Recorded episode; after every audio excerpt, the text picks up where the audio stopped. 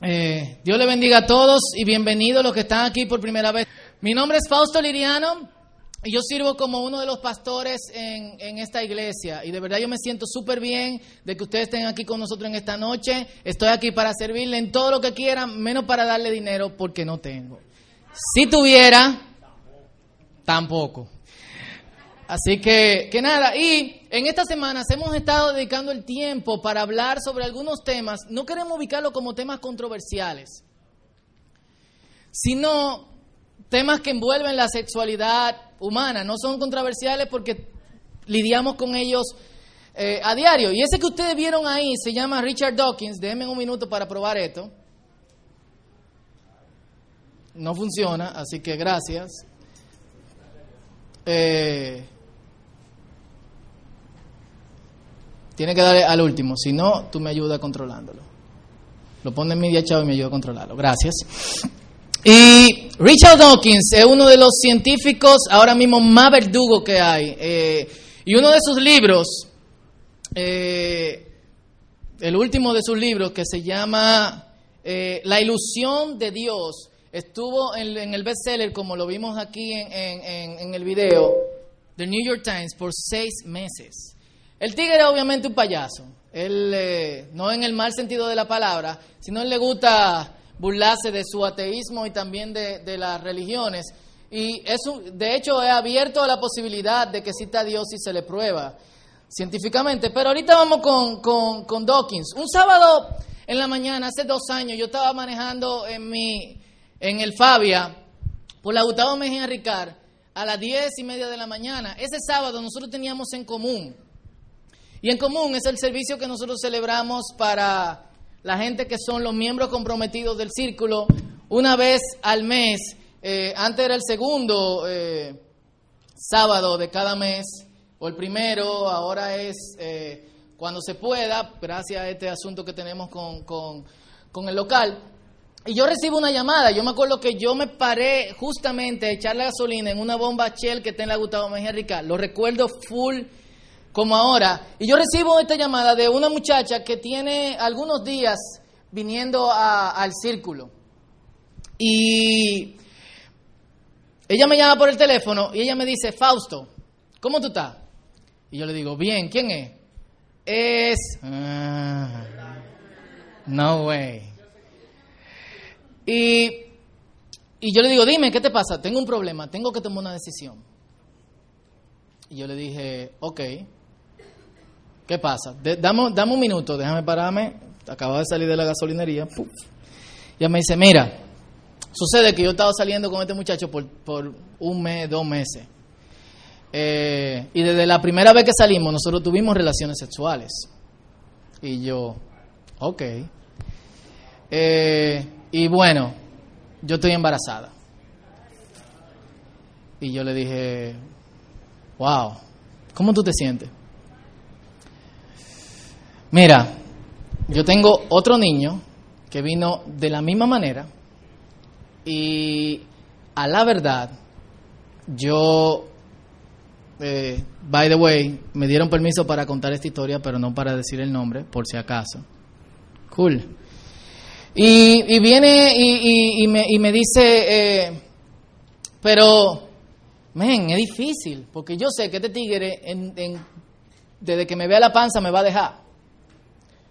Y, yo no estoy dispuesta a eso. Así que yo tengo dos opciones.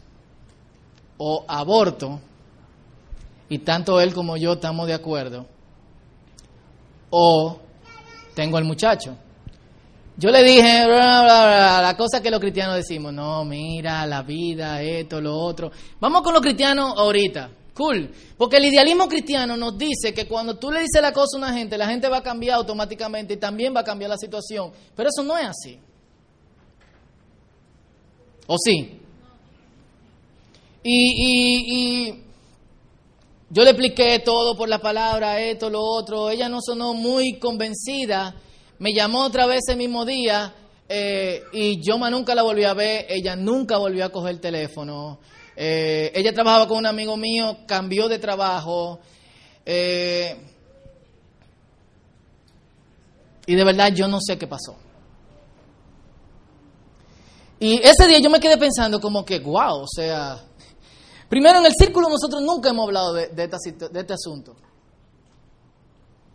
Segundo, como que, como que una persona que se supone tiene valores cristianos, aunque ya no tenía tanto tiempo siendo creyente, de repente como que viene y dice, esta es la, la opción.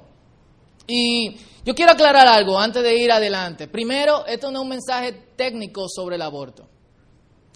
Yo no soy experto, no soy médico, puedo hablar con médicos y, y tener cierta información sobre el tema. Este es un examen sobre cuál es la posición de la iglesia al respecto de esto. Y específicamente cuál es la posición de nosotros como cristianos. Así que yo quiero pasar por arribita algunas cosas que yo entiendo son técnicas y yo quiero ir a, primero, cómo debe ser el papel de la iglesia en este tipo de situaciones.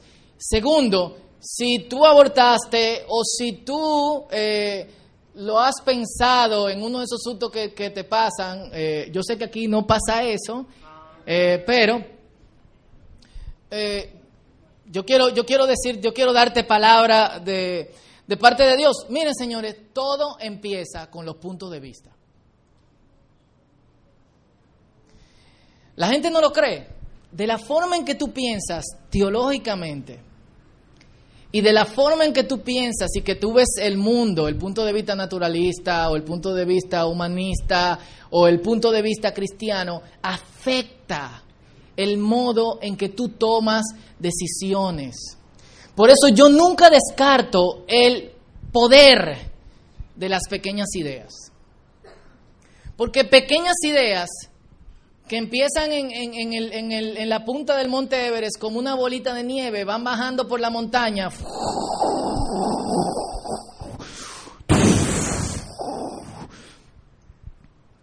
Y se van convirtiendo en las ideas que están llevando este mundo al carajo. Punto. Eh, una vez yo se lo dije en un mensaje como, como, como este.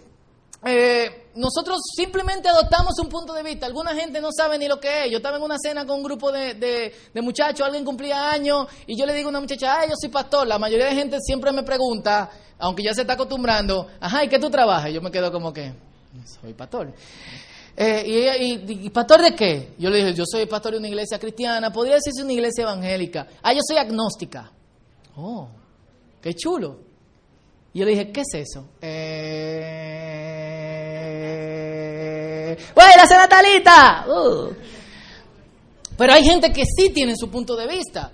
Y, te lo dicen, yo soy agnóstico, o yo soy gnóstico, o yo soy cristiano. Hay, pasa eso también con cristianos. Hay gente que son cristianos y no tienen la menor idea de lo que esto se trata. Full. Y, eso afecta profundamente la manera en que, en que nosotros pensamos. O sea, yo, yo recuerdo leer que este tipo, Nietzsche, que de hecho murió loco, me gustó mucho el otro día eh, en una conversación en un, en un website de un muchacho que era cristiano y ahora era ateo, amigo de todos nosotros, y que todo el mundo estaba respondiendo, que Miguel eh, puso al final de su, de su comentario, Dios está muerto, dijo Nietzsche. Y después puso, Nietzsche está muerto, dijo Dios. Y este tipo, su libro, el libro en el que dice, señores, vamos a dejarnos de cosas, vamos a dejarnos de cuestiones, Dios está muerto, nosotros lo matamos. Que de hecho él no quiere decir simplemente, Dios está muerto, como esto es lo que yo creo, sino, yo no veo a Dios por ninguna parte. Los que claman ser parte de Dios no lo viven. Dios está muerto, Dejemos de esa cosa, dejemos de esa idea del cristianismo, Dios está muerto. ¿Sabes cuánta copia vendió ese libro? 40 copias. O sea, su abuela,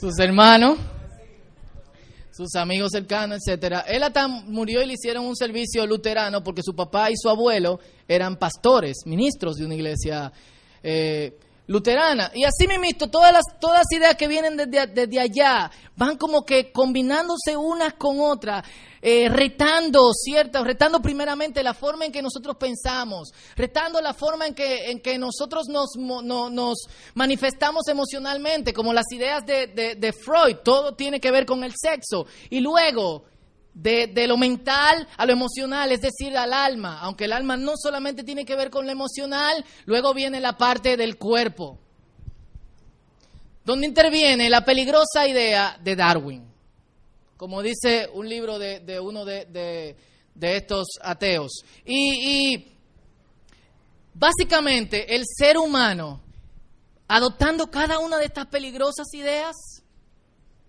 también afecta la forma en que nosotros tomamos decisiones. ¿Qué decía Dawkins? Pasa. A mí no me venga con esa tontería de que la vida es sagrada.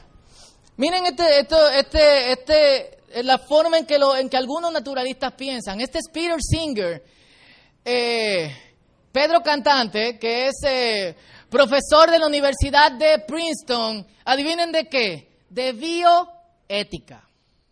Hmm. Y él dice, defiendo abiertamente que se permita a los padres abortar a bebés minusválidos, puesto que no son personas hasta que sean racionales y conscientes. Son reemplazables, como los pollos u otros seres semovientes.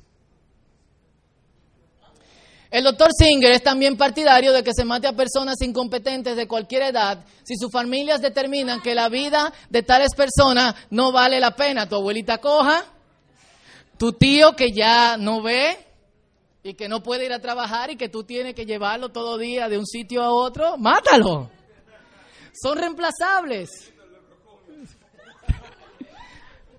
Esta señora que se llama, siguiente slide, ella no se llama siguiente slide, pero siguiente slide. Esta señora que se llama... Pero dale.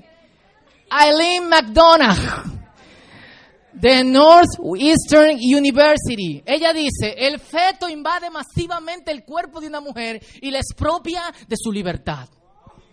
Le jala el cordón umbilical. No camine, no haga esto, no haga lo otro, no vaya de otro sitio, de lo otro. Full. Y, de verdad es así como, como, como esta gente lo ve. Si, si la gente simplemente evoluciona y si la muerte es un salto al vacío profundo, tú no ya después de la muerte no hay absolutamente nada. Entonces ese tipo de decisiones no afecta hacia dónde tú vas o hacia dónde tú no vas. No importa. Siempre y cuando, siempre y cuando ¿eh? el asunto no afecte tu libertad, mátalo. ¿Cómo deben pensar los cristianos? A mí me encanta este tigre, lo siento. Si es Lewis. Dice, ah no, oh, ¿qué fue? ¿Y qué fue lo que pasó? Es más para adelante, está bien. Dale para adelante, para adelante y después tú vuelves para atrás, no te preocupes. Sigue, sigue, sigue.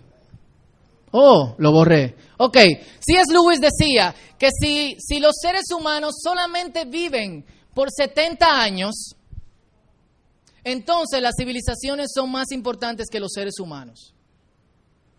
Ahora bien, si los seres humanos son eternos, entonces las civilizaciones que solamente duran mil años son un lapso de tiempo muy pequeño en comparación a ellos. Entonces, los seres humanos son mucho más importantes que las civilizaciones y que sus ideas. Y de hecho, no mucho más importante, sino mucho, mucho más importante. Y, y, desde ese punto de vista, el cristiano ve a todo ser humano como un ser eterno. ¿Qué dice la Biblia al respecto? Vamos rápido alrededor de esto. El único pasaje que se menciona el aborto en la Biblia, aparte de, los salmos que dicen, me gustaría ser un abortivo, o de Job que dice, ¿por qué mi mamá no me abortó y me morí en su vientre y me desechó y no sé qué? El único pasaje que habla sobre el aborto es Éxodo capítulo 21, del 22 al 25. Y de hecho, no habla sobre el aborto como como una práctica que se hace intencionalmente, sino habla del aborto como un accidente. Y, y dice así, si en una riña los contendientes golpean a una mujer encinta y la hacen abortar, pero sin poner en peligro su vida, se le impondrá la multa que el marido de la mujer exija y que en justicia le corresponda. Si se pone en peligro la vida de la mujer, esta será la indemnización, vida por vida, ojo por ojo, diente por diente, mano por mano, pie por pie, quemadura por quemadura, golpe por golpe, herida por herida. Si vemos el hebreo, lo que quiere decir más para arriba, todavía no lo mueva el, versículo bíblico, es eh, si la mujer no resulta afectada, sino solamente que pudo haberse causado eh, ciertos daños en su embarazo y de hecho en el feto, entonces el hombre pagará una multa. Y eso es eh, fruto de un sinnúmero de, de, especulaciones, porque si es multa, entonces el feto no tiene importancia. Vamos ahí ahora. Pero, si pasa algo con la mujer, vida por vida, nefesh por nefesh, ojo por ojo, diente por diente, quemadura por quemadura, etcétera, etcétera, etcétera. Y ¿por qué? Mucha gente se pregunta, ¿por qué en la Biblia no se menciona en ninguna parte el asunto del aborto? ¿Por qué en las leyes del pueblo de Israel Dios no pone leyes donde dice la mujer que aborte o las personas, las parejas que aborten eh, eh, porque de, manera irresponsable entonces serán castigados ojo por ojo, diente por diente, vida por vida, etcétera. Simplemente porque para los israelitas, en su código de ley, la vida de una persona era tan preciada. De hecho, el, el, el primer mandamiento que hay en la Biblia, que está en Génesis capítulo 1, Versículo 28 es sean fructíferos, multiplíquense, llenen la tierra, sométanla, dominen a los peces del mar, a tiburón, y a las aves del cielo, y a todos los reptiles que se arrastran por el suelo. Cuando salen del arca, otra vez, Génesis capítulo 9, versículo 27, en cuanto ustedes sean fecundos y multiplíquense, Dios le dice, sí, multiplíquense y llenen la tierra. En la Biblia las mujeres que lloraban eran las mujeres que no tenían hijos. Hoy las mujeres que lloran son las que están embarazadas. O sea, para ellos el sentido de la vida y el sentido de multiplicarse era tan importante que ellos ni le pasaba por la mente poner una ley con respecto a, a esto, el aborto. O sea, esto no quiere decir que no sucediese. Esto no quiere decir que no pasaba en el pueblo de Israel pero sí quiere decir cuánto ellos estimaban la vida. Imagínense esta situación. En Génesis, capítulo 38, oh, ok, esta frase va ahí.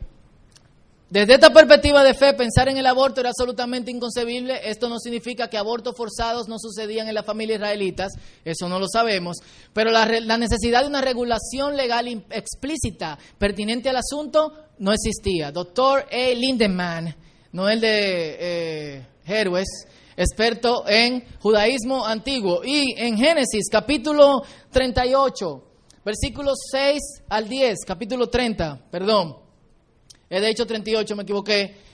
Habla de esta historia de un tigre que se llama Onán. Yo me acuerdo que los testigos de Jehová reparten unos panfletos diciendo que no te maturbe porque Dios mató a Onán. Onán no estaba maturbándose. Perdón, por tu bebé tan chiquita que tiene que oír esta cosa. Discúlpame. Eh, esto fue lo que pasó con Onán. Había una ley. Si tu, si tu hermano moría, tú tenías que acostarte con la esposa de tu hermano y darle hijo a tu hermano. Uh, estaba fuerte eso. Y, de repente, eh, eh, Judá consiguió para él, su hijo mayor, una esposa que se llamaba Tamar. Pero al Señor no le agradó la conducta del primogénito de Judá y le quitó la vida. Entonces Judá le dijo a Onán, cásate con la viuda de tu hermano y cumple con tu deber de cuñado, así le darás descendencia a tu hermano. Próximo. Y Onán sabía que los hijos que nacieran no serían reconocidos como suyos. Había egoísmo en su corazón. Por eso, cada vez que tenía relaciones con ella, derramaba el semen en el suelo y así evitaba que su hermano tuviera descendencia. ¿Cuál es el pecado de, de, Onán? Aborto en masa. No.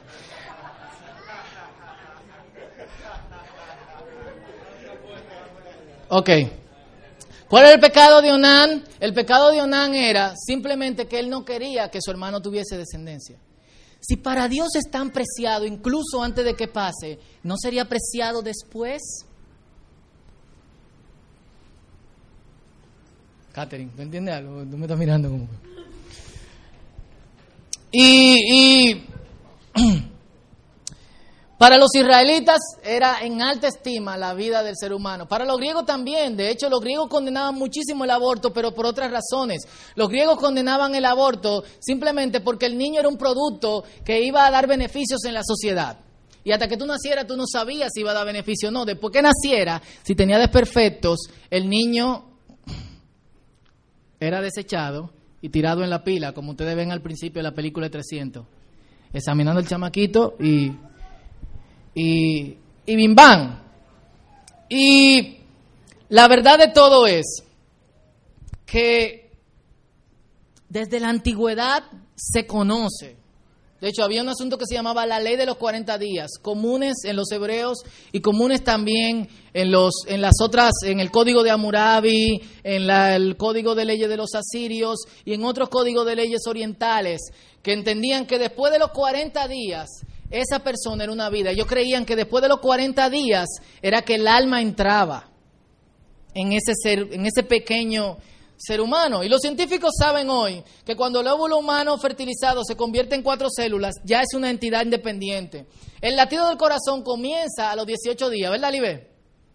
Doctora de la concesión. A las seis semanas los sistemas orgánicos esenciales se han formado y que después de las doce semanas no ocurre ningún desarrollo anatómico nuevo, solo crecimiento en tamaño. ¿Cómo se siente una muchacha que tiene un aborto? Esta semana yo estuve conversando con, con algunas amigas que, que abortaron y Y la primera idea que te llega a la cabeza no es sobre tu futuro, no es que se te va a trunchar todo lo que sea. Eh, una de las primeras cosas que a ellas en común le llegó a la cabeza fue, hey, ¿qué va a pensar mi mamá? ¿Qué va a pensar mi papá? Y luego, todos nosotros tenemos amigas que son madres solteras, ¿o no? Y, se reflejan ahí muchas madres solteras. Mi mamá fue madre soltera. Tuvo tres hijos, trabajando en una farmacia de 8 a 6 de la tarde, de 8 de la mañana a 6 de la tarde, y luego iba a estudiar en la universidad. Y yo estoy aquí. Mi mamá no se murió, de hecho está tranquila en mi casa, jubilada, está más bien que todito nosotros. Pero esto es lo primero que sienten. Segundo, su futuro. Y tercero, saben que en la mayoría de los casos el tigre que dejó eso dentro de ellas se fue. Full. Y si lo hace, ¿qué pasa después? Un sentido de depresión, se, se, se, se, se no estoy diciendo que esto sea la, situación de todo el mundo, se vierten al trabajo, es tener la mente ocupada todo el tiempo, porque necesitan estar haciendo algo que lo olvide, que lo, que lo haga recordar eh, lo que acaban de hacer. Aparte, físicamente no es lo mismo y, y la depresión continúa por mucho, mucho tiempo. Una de ellas me dijo, lo único lo único que puede hacer que tú te sientas en paz es que tú te entregues al Señor. Yo le pregunté, ¿cuándo fue el momento en que tú te sentiste que ese sentido de depresión pasó? Y me dijo, sinceramente, cuando yo me hice cristiana. Porque cuando yo me hice cristiana, yo supe que Dios estaba por encima de todo. Primero que Dios me había perdonado y que ahora las decisiones que yo tomaba, la iba a tomar en nombre de Dios. ¿Cómo se siente el doctor? el doctor se siente bien. Hay un tipo que se llama eh, Bernard Nathanson y pueden entrar a su página de internet, se llama silentscream.org y el tigre practicó en los 60 alrededor de 60 mil abortos, incluyendo dos de sus hijos. Bueno, uno de sus hijos no fue él que hizo el aborto, el otro fue él. Y él dijo, a la verdad, ¿tú sabes cómo yo salí del quirófano? Buen trabajo, muy limpio, soy un profesional. Pero cuando llegó el ultrasonido, este tipo dijo, vamos a demostrarle a todo el mundazo que, que, que los abortos, que estos niños no sienten, que no tienen dolor. Y vamos a grabar un aborto mientras están haciendo un ultrasonido a una mujer.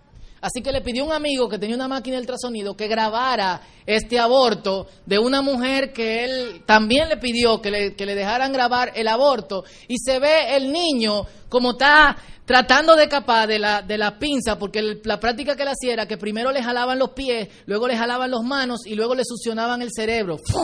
Y luego una operación que se llama legrado o legrano, ¿cómo se llama? Legrado, sacan y raspan absolutamente todo y la dejan limpia.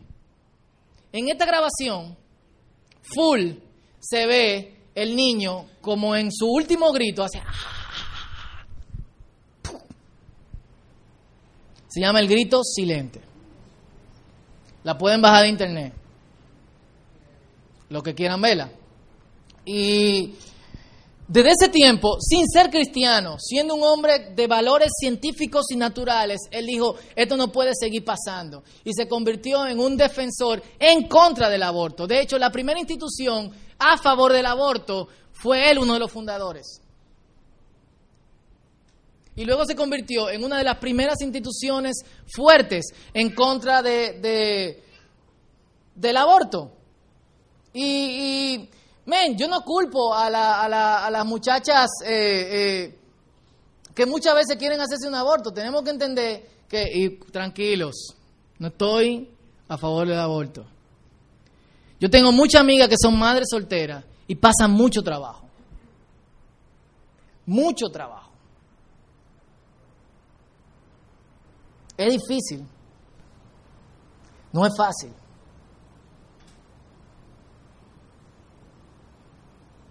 Yo me acuerdo un cuento que nos hicieron, nos hizo una, una señora a mí y a Noelia, de esta muchacha que estaba en el supermercado con su hijo y su hijo gritaba y tumbaba cosas y hacía esto y hacía lo otro y la tipa estaba, eh, cálmate, cálmate, cálmate, cálmate. Y la doña viene y dice, que, wow, cuánta paciencia tú tienes. No es a mí que me estoy diciendo, cálmate, cálmate. Cálmate, tenemos que entender cómo se sienten las madres solteras. El debate en otro país con el artículo 30 es fuerte. Y, yo busqué este artículo, de hecho lo tenía guardado hace tiempo, donde habla de la realidad del aborto en el país. En las principales maternidades del país, los legrados, o sea, generalmente las muchachas toman unas pastillas que hay, un medicamento, no lo digan, gracias. Gracias, qué chulo. Eh, y ya, ya todos lo saben, vaya. Y llegan al médico para que le haga la, la limpieza.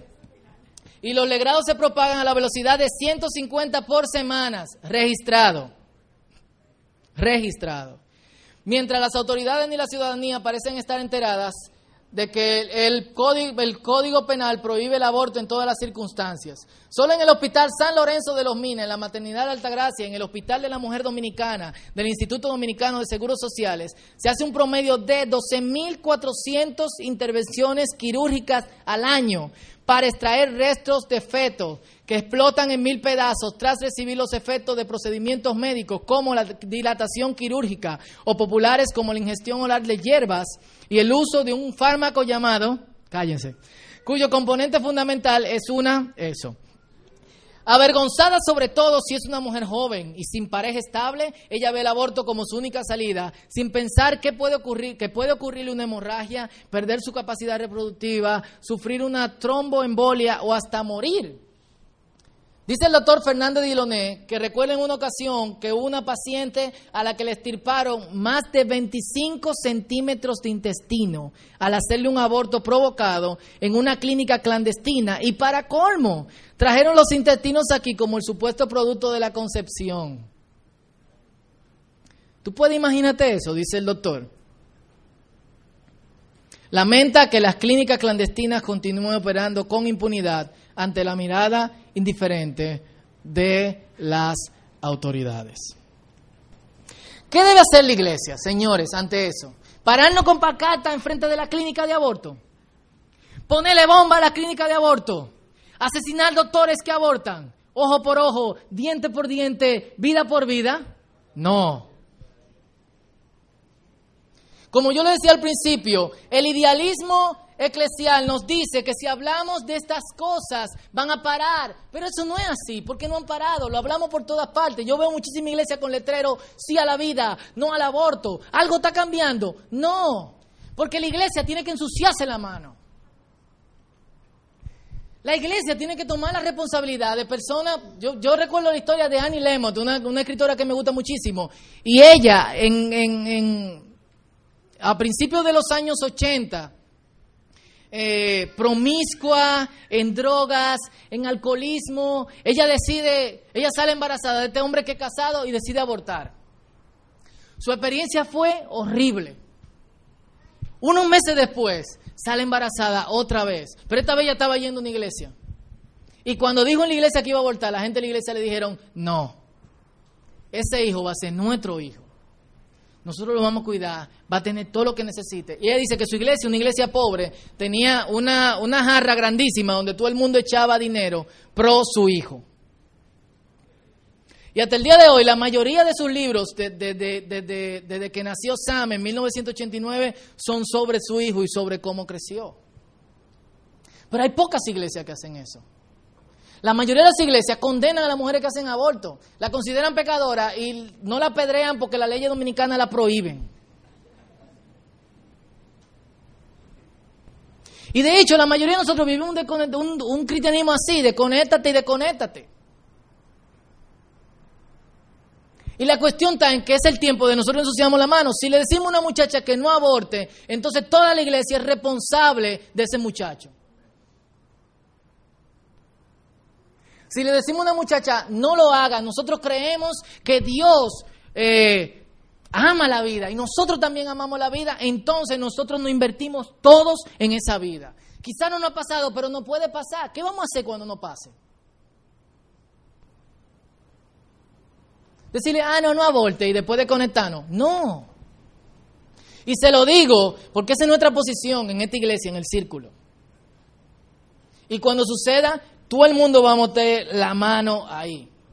No vale con predicar sobre el asunto, hay que meterle vida. Jesucristo vio que la condición del ser humano empeoraba cada día más. ¿Y qué hizo? Se metió como ser humano. Nosotros vemos que la condición de un ser humano empeora cada día más. ¿Qué nosotros hacemos? Nos metemos con el ser humano. Porque también somos seres humanos y tenemos el punto de vista cristiano. Son inmortales que estamos con quienes estamos relacionándonos. Para decirlo de la semana pasada, o errores eternos o glorias eternas.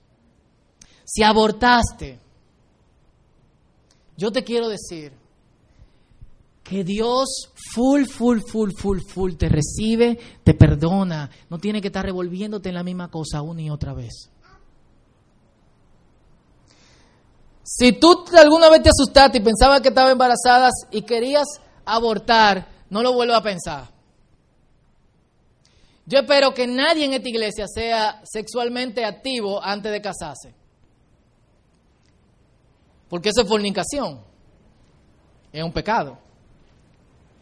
Pero si alguna vez te pasa, y yo espero que no pase, y si alguna vez le pasa a alguien que nosotros podemos ayudar, esta es su casa.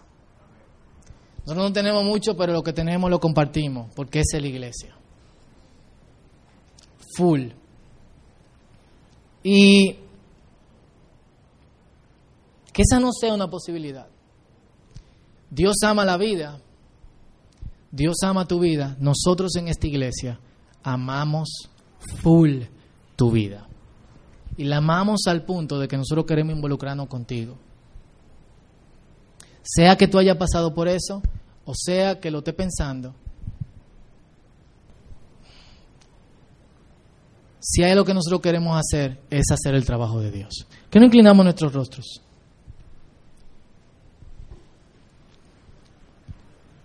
Y, oramos.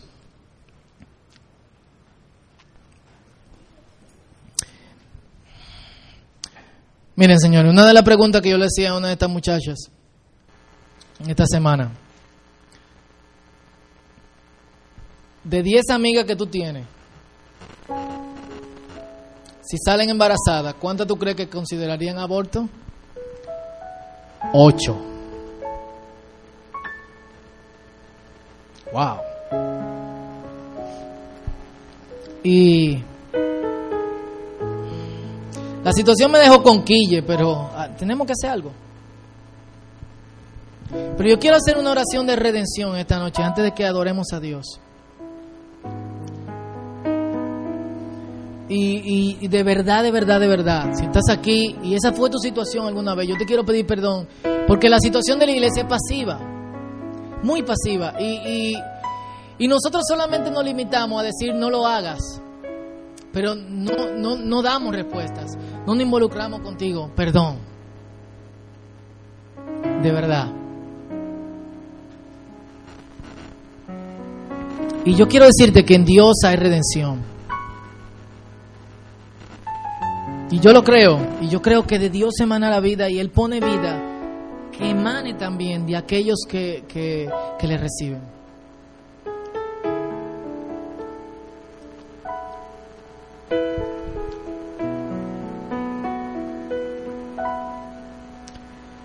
Así que yo quiero que oremos por cientos, miles de jovencitas que, que en este país están debatiéndose entre si esa es la decisión. Yo creo que podemos hacer una decisión. Esto puede, yo creo que esta oración puede ser poderosa. Y yo quiero que oremos por la iglesia, yo quiero que oremos por la iglesia de este país, que, que nos involucremos, que no seamos activistas, sino que seamos como Jesús. yo quiero que esa sea nuestra primera oración. Vamos a hacer dos oraciones breves. Y, primero vamos a orar por esas jovencitas o mujeres adultas. Y luego vamos a orar por la iglesia de este país. Y dile conmigo, Señor, en el nombre de Jesús. Pedimos en este momento por miles de, jovencitas, Señor, con sus novios que, que están tratando, Señor, y están debatiéndose entre lo hago o no lo hago? Sí, no, quizás. Señor, yo te pido que tú pongas sentido de vida, Padre Santo. Tú has dotado a cada ser humano con la capacidad de, de, concebir, Señor, de, de, de que de ellos mismos salga algo, Padre Santo, que tiene vida. Yo te pido en el nombre de Jesús que tú les hagas entender que ti hay vida, Señor. Oremos por la iglesia. Señor, en el nombre de Jesús, te pedimos por todas las iglesias que hay en este país, no sé, cinco mil, diez mil iglesias cristianas, Señor.